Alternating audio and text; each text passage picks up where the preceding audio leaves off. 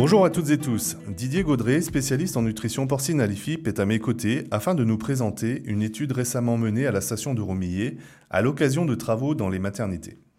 D'une situation exceptionnelle, en l'occurrence le sevrage précoce, l'IFIP a pu recueillir des données permettant d'affiner les connaissances sur les besoins nutritionnels des jeunes porcelets.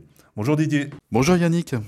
Vous avez été confronté, il y a quelques mois, à la nécessité de sevrer précocement plusieurs bandes de porcelets. Pouvez-vous nous en préciser les raisons? Eh ben, Bien sûr, des travaux de, reconstruction et de réhabilitation en fait, des cases de maternité à la station expérimentale d'Olifip ont nécessité la mise en place d'un sevrage anticipé à 14 jours d'âge au lieu des 28 jours habituels, et ceci pour euh, plusieurs bandes consécutives.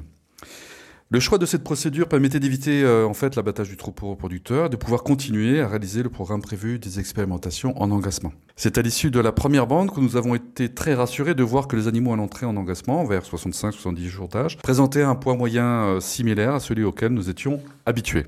Mais j'imagine que le poids moyen des porcelets au sevrage était relativement faible. Ah oui, effectivement, en temps normal, les porcelets sevrés à Remillet pèsent en moyenne 8,4 kg. Et lors des mois de, travaux, euh, nous devions les transférer à un poids de sevrage de l'ordre de 4,7 kg. Et comment avez-vous alors procédé afin de compenser l'absence des truies sur le plan nutritionnel? Eh bien, nous avons établi un programme alimentaire spécifique.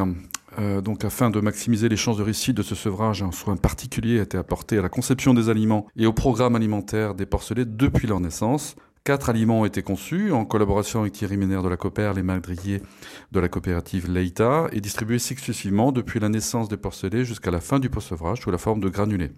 Un premier aliment a été proposé aux porcelets dès les premiers jours de vie et ce jusqu'à 21 jours d'âge. Un deuxième aliment a été distribué entre 21 et 28 jours, puis un troisième entre 28 et 42 jours d'âge. L'aliment deuxième âge a enfin été utilisé jusqu'à la fin du post-sevrage à l'âge de 65 jours. Pourquoi une telle diversification de composition alimentaire? La séquence des aliments successifs permet d'ajuster les apports aux besoins des animaux. En effet, le taux de produits laitiers et des concentrés de protéines végétales sont décroissants au fur et à mesure de l'avancée en âge des porcelets et sont remplacés progressivement par le tourteau de soja. De même, l'incorporation de blé extrudé est progressivement réduite, au cours de cette période, a également été testée la distribution d'aliments liquides reconstitués à partir de poudre de produits laitiers dans les quelques jours après le sevrage. Je vous en ai déjà parlé dans notre précédent podcast. Parallèlement à cette stratégie nutritionnelle, sur quel autre point avez-vous été particulièrement vigilant?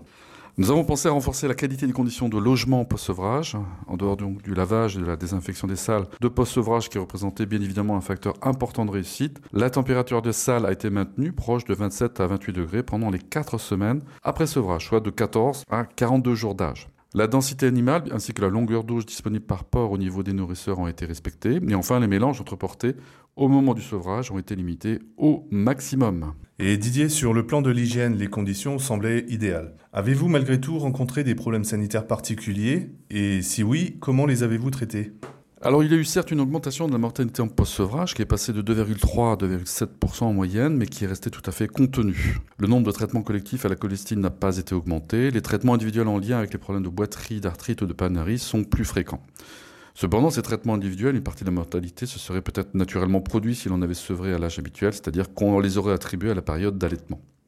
Parlons chiffres maintenant. Les résultats techniques ont-ils été au rendez-vous? Je rappelle que l'objectif était d'obtenir des poids de sortie de post-sevrage de l'ordre de 25-28 kg.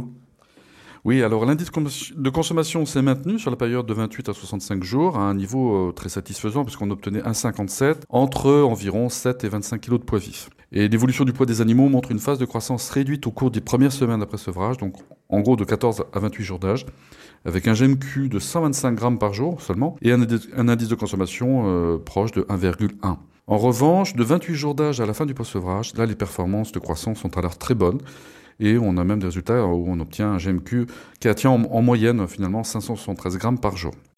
Euh, finalement, quels sont les enseignements tirés de cette expérience?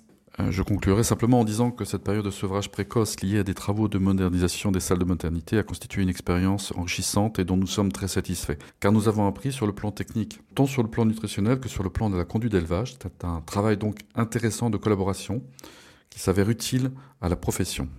Merci Didier pour cet échange fort intéressant et que nos auditeurs peuvent retrouver sur le site internet de l'IFIP. À bientôt pour un prochain podcast. À bientôt Yannick.